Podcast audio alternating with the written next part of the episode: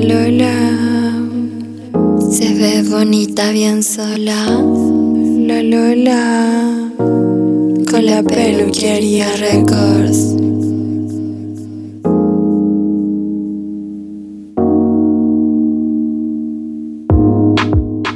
Si eres gorda o flaca, cumbiera intelectual, heteronormada o una poliamor, todas cabemos en este podcast. Todas somos unas lolas. Dile a tu pololo, dile a tu pololo que conmigo tú te sientes free. El ciclo menstrual no es solo un ciclo, es una expresión de estado de salud subyacente. Cuando estés sana, tu menstruación llegará de forma regular, suave y sin síntomas. Cuando no estés sana, tu ciclo contará otra historia. Te invito a pensar en el periodo como tu boletín mensual. Cada vez te puede ayudar a saber lo que está pasando con tu salud general. Y esa información es increíblemente valiosa. ¿Qué mejor manera de saber qué necesitas hacer y qué necesitas cambiar? El Colegio de Obstetras y Ginecólogos de Estados Unidos está de acuerdo. En diciembre de 2015, junto con la Academia de Pediatría de Estados Unidos, emitieron un documento revolucionario llamado Menstruación en niñas y adolescentes, utilizando el ciclo menstrual como un signo vital. En él indican que la identificación de patrones menstruales anormales en la adolescencia puede mejorar el diagnóstico precoz de posibles problemas de salud en la edad adulta. Es importante que los médicos comprendan los patrones menstruales de los adolescentes y tengan la capacidad de diferenciar entre una menstruación normal y una anormal, así como la habilidad para saber cómo evaluar a una consultante adolescente. Al incluir un estudio del ciclo menstrual como un signo vital adicional, los médicos reafirman su importancia en la evaluación del estado de salud general para consultantes y profesionales de la salud. El Colegio de Obstetras y Ginecólogos aclara que los médicos deben preguntar siempre a los consultantes sobre su menstruación y aconsejarles a las jóvenes a realizar un seguimiento de sus ciclos. Así podrán demostrarles que la menstruación es un reflejo importante de su estado de salud general. La menstruación es un reflejo de la salud general, o lo que ellos llaman un signo vital. A lo largo de mis 20 años de trabajar con consultantes, he confiado en la información que nos da la menstruación como una herramienta que me ayuda a evaluar la salud y determinar el plan de tratamiento correcto. Por eso siempre les pregunto a mis consultantes sobre sus periodos, incluso cuando vienen a verme por otros motivos. Clara Briden en cómo mejorar tu ciclo menstrual. Tratamiento natural para mejorar las hormonas y la menstruación.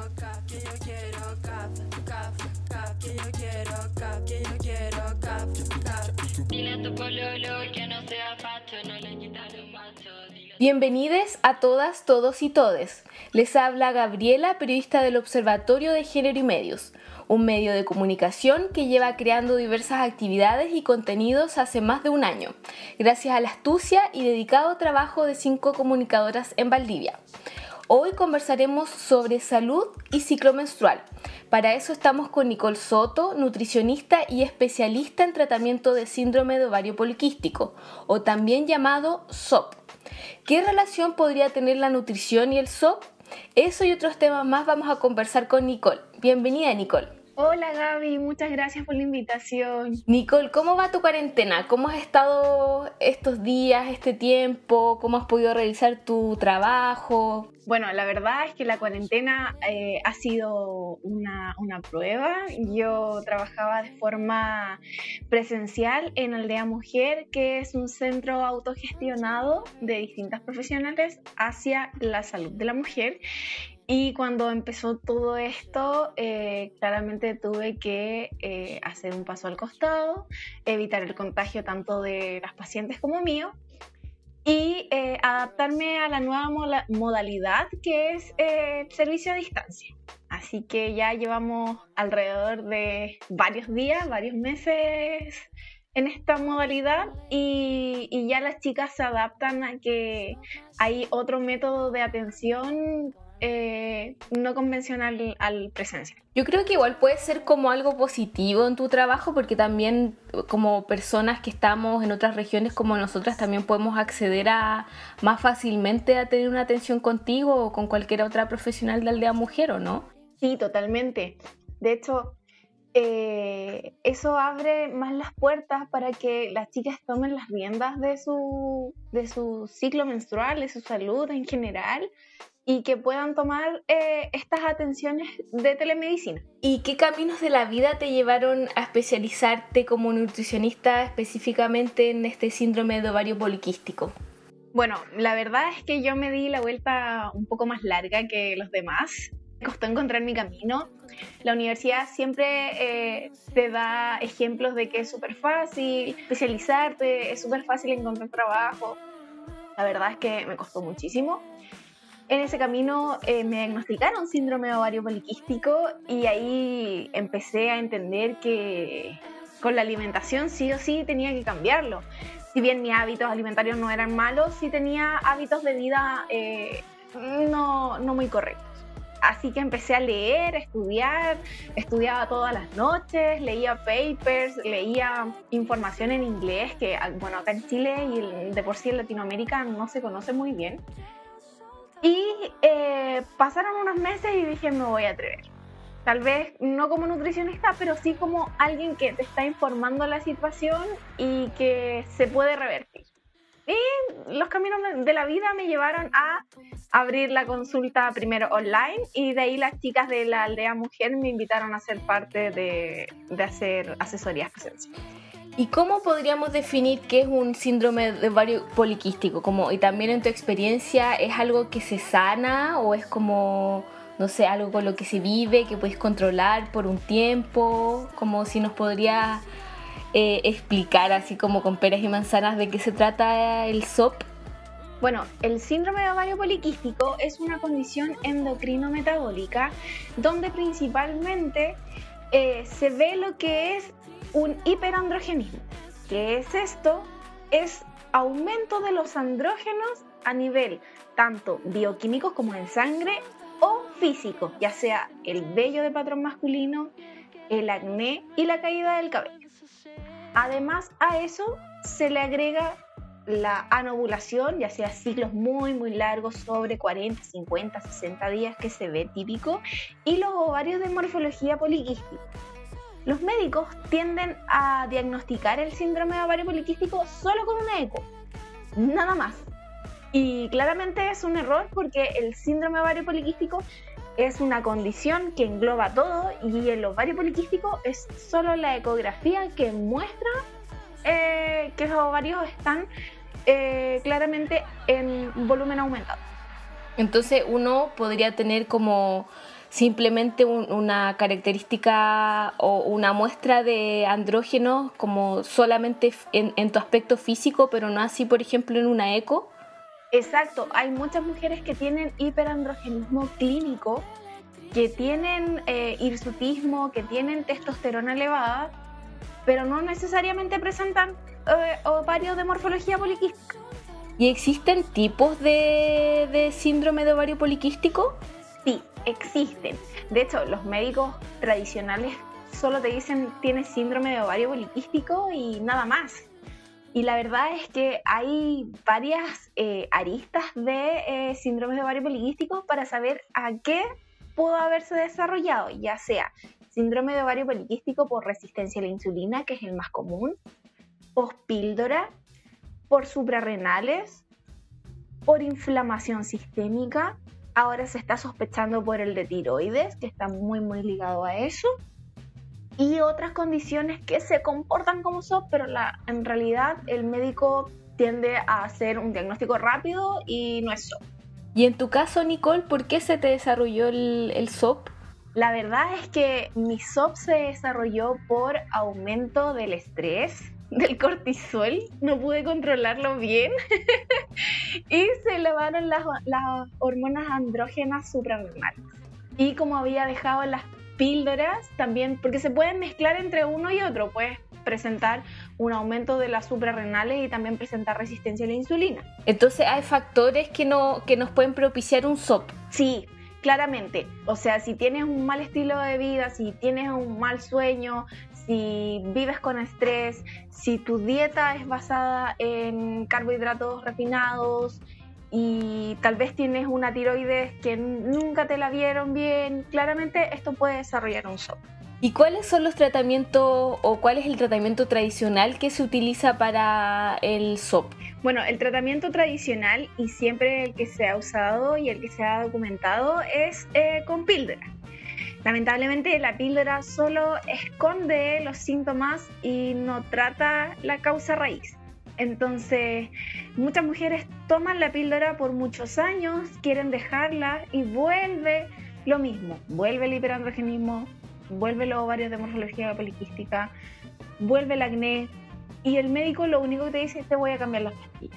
Es un círculo vicioso que nunca termina. Claro, y probablemente comúnmente las mujeres toman por muchos años píldora y cuando intentan como concebir o tener un hijo, ahí es cuando se, se dan cuenta que, que, en el fondo las píldoras no, no te sanaron en ningún caso el SOP, solamente te lo, apaciguaron por un tiempo.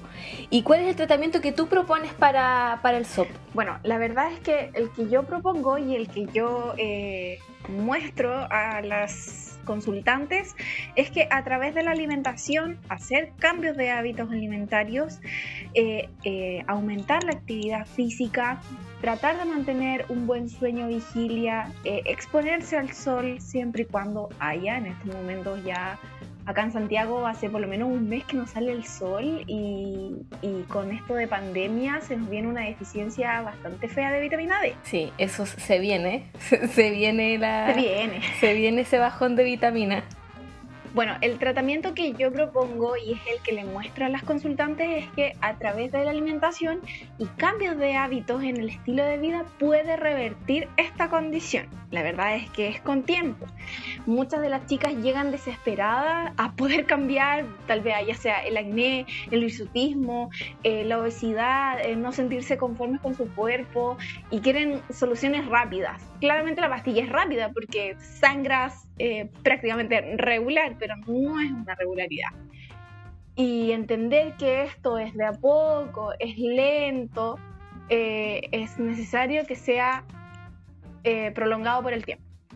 Importante mantener ratios de sueño-vigilia, ya que la melatonina, que es la hormona que se produce en, estos rangos de, de, sobre todo de sueño, repercute de forma positiva o negativa en las hormonas sobre todo en el eje ovárico. ¿Y qué tipo de alimentación eh, recomiendas consumir o qué, alimentos eh, tendrían que estar sí o sí en la dieta de alguien que tuviese síndrome de ovario poliquístico? Bueno, siempre tiene que estar eh, las frutas y verduras, ya que son alimentos que nos aportan fibra, aportan saciedad, al igual que carbohidratos integrales, ya que estos cereales tratan y lo que hacen es que mantienen la glicemia de, nuestro cuerpo sin elevarla de forma tan abrupta. Y el agua, dentro de esa alimentación eh, habría que integrar tanto las proteínas, tanto de origen vegetal como animal, todo depende de la alimentación de, la consultante, ya que no se les puede eh, imponer una alimentación si ella por condiciones ideales o religiosas no consume carne. Siempre hay que respetar la alimentación adaptándola a que estas hormonas están desbalanceadas. ¿Y cuáles son los alimentos al que deberíamos hacer el quite, así como la cruz, para ni siquiera acercarnos a ellos? o no sé si es tan estricto, pero... No hay alimento bueno ni malo, ni feo ni bonito. Eh, tiende a generarse eso, la, la nutrición de que no, que hay alimentos malos y que no nos podemos acercar ni nada de eso. Sino que hay alimentos que en realidad en estos momentos no nos sirven, no nos ayudan aumenta el hiperandrogenismo y lo que queremos controlar es esto. Los lácteos de origen de vaca, de por sí una restricción del gluten, todo depende de eh, a nivel intestinal cómo esté este intestino tan inflamado. El azúcar, que es un alimento de calorías vacías, no tiene ningún aporte para nada ni para nadie. Y los alimentos procesados que sean ricos en sodio, en sal o en grasas saturadas que aumenta este estado inflamatorio del cuerpo. Nicole, sabes que en las Lolas tenemos un, un bloque en donde siempre nuestra invitada nos elige algún tema y nos cuenta por qué elige este tema. Así que Nicole, yo sé que tú ya has pensado en tu tema, ¿quieres contarnos? Bueno, eh, el tema que a mí me encanta, me gusta, eh, siento que ha sido un gran tema y, ahora con, con, los años eh, le he podido poner más dedicación a esto y entenderlo. Gustavo Cerati, Jugo de Luna, de este encuentro sexual y todo lo que conlleva eso, de verdad. Sin palabras, pónganle atención y va a hablar mucho, mucho, Vamos con entonces Gustavo Cerati con el tema de Nicole.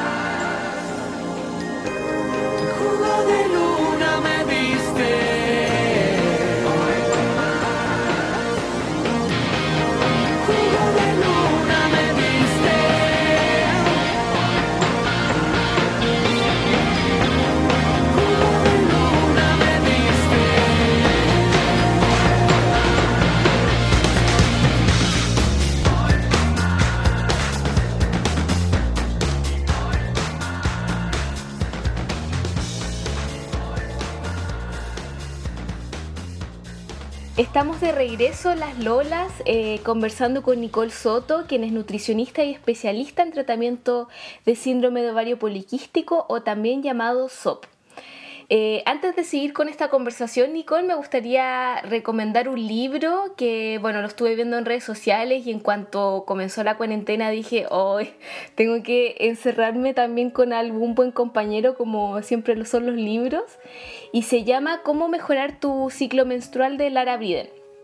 Yo, bueno, como te decía, me lo autorregalé para esta cuarentena y he logrado entender varias cosas, eh, como ya hemos hablado del SOP, y comprender nuestro ciclo menstrual y sobre todo la importancia de, la ovulación y, y, cuán importante es que nuestro ciclo menstrual efectivamente nosotras ovulemos.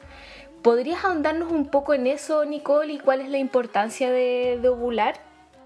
Bueno, eh, Lara Briden, y en realidad su libro que es eh, Cómo mejorar tu ciclo menstrual, es una gran guía. ojalá que todas las mujeres lo leamos alguna vez en la vida, eh, entenderíamos todo, cómo se produce nuestro cuerpo, cómo ovulamos, por qué es importante menstruar. Y eh, recién llegó a Chile hace poquito, así que ojalá muchas chicas lo compren y lo tengan ahí como su gran compañero durante esta cuarentena. La ovulación es tremendamente importante. De hecho, es la antesala de que ocurra la menstruación. Si no ovulamos, no menstruamos. Esta ovulación es producto de un folículo que creció, maduró y se expulsó desde el ovario hasta el primer tercio de la tierra. Cuando nosotros ovulamos, liberamos la hermosa hormona que es la progesterona, la que nos da estabilidad emocional, firmeza al cabello, nos sentimos más tranquilas, más lindas. E, es una tremenda hormona. Y claramente cuando desconectas tu eje ovárico usando métodos anticonceptivos hormonales, no tenemos presencia de progesterona y se pierden todos esos beneficios. De hecho, muchas chicas que usan métodos anticonceptivos hormonales tiende a producir lo que es una depresión y es porque el, el contenido del anticonceptivo es de progestina y no de progesterona. Y la progestina se comporta diferente en el cerebro a diferencia de la progesterona. ¿Y cómo podemos saber si, si efectivamente estamos ovulando? Como, ¿Cuáles son los, los como las señales que nuestro nos da nuestro cuerpo para decirnos se viene, se viene la ovulación o, estamos ovulando hoy día? Bueno, a mí me gusta y trato de llevar lo que es el método sintotérmico, que es un método de conocimiento de la fertilidad para decidir si quieres o no un embarazo. A través del método sintotérmico nos basamos en la temperatura corporal y el moco cervical, ya que el moco cervical solo no nos sirve para identificar fertilidad y la temperatura solo tampoco nos indica. Entonces, entre ambos eh, parámetros vemos si hubo un moco elástico que puede haber sido fértil y una elevación de la temperatura, podemos identificar que somos, que, estamos y estamos abriendo una ventana fértil. Como para explicarlo, eh, tiene que ser un termómetro especial, en qué parte del cuerpo nos tomamos esta temperatura y cuánto debería ser como el aumento de esta temperatura. El termómetro siempre tiene que ser un termómetro basal, digital, ojalá de dos dígitos decimales. Siempre se tiene que tomar debajo de la lengua y esperar alrededor de un minuto, un minuto y medio hasta que pitee el, el termómetro.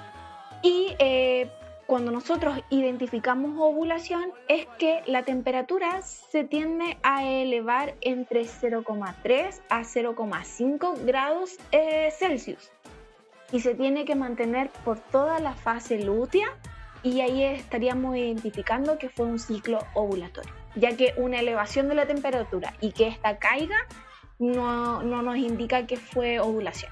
Oye, Nicole, y como para ir ya cerrando esta enriquecedora conversación, eh, ¿cuál ha sido tal vez tu, experiencia personal también de, un poco de lo que yo comentaba, de, leer eh, este libro y aprender de tu ciclo menstrual, del trabajo que tú has realizado de autoconocimiento?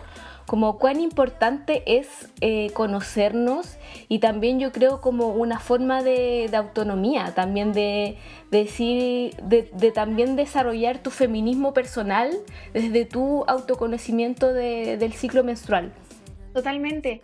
Eh, siempre ha sido llevada la ginecología por hombres, desde la ginecología moderna, cuando usaron a mujeres eh, afrodescendientes y privadas de libertad para identificar estos órganos.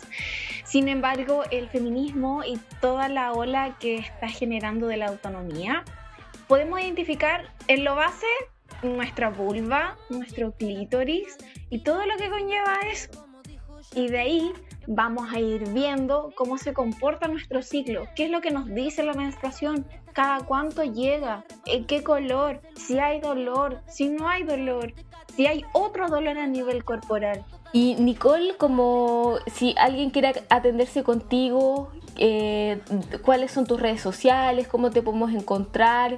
Eh, yo soy una fiel seguidora de, tu Instagram, entonces también harta información que, que he aprendido también la, podemos encontrar ahí. Sí, bueno, en Instagram eh, me encuentran como nutri.sop, en Facebook como Nutrisop Chile. Y que esas son las dos redes sociales que, manejo. Y atiendo de forma online en estos tiempos. Eh, por ya sea por alguna aplicación de auto de videollamada. Así que ahí se agendan horas y podemos eh, ver cómo, cómo se desarrolla todo. No veo solamente síndrome ovario poliquístico, veo otras condiciones como endometriosis, miomas, ciclo menstrual disruptivo, embarazo, así que no solamente me baso en eso. Bacán, Nicole, muchas gracias por tu tiempo y todo este conocimiento que nos entregas tan tan importante y que obviamente también la invitación es que si ahora estamos encerradas en las casas, eh, debido a la cuarentena y todo el tema del COVID, también puede ser una linda invitación a autoconocernos y autoexplorarnos. Totalmente. Así que te mandamos un abrazo, Nicole. Muchas gracias. Un abrazo para ti. Cuídense, chiquillas. Estamos en contacto y, y ya saldremos ya nuevamente. Este podcast es producido por el Observatorio de Género y Medios.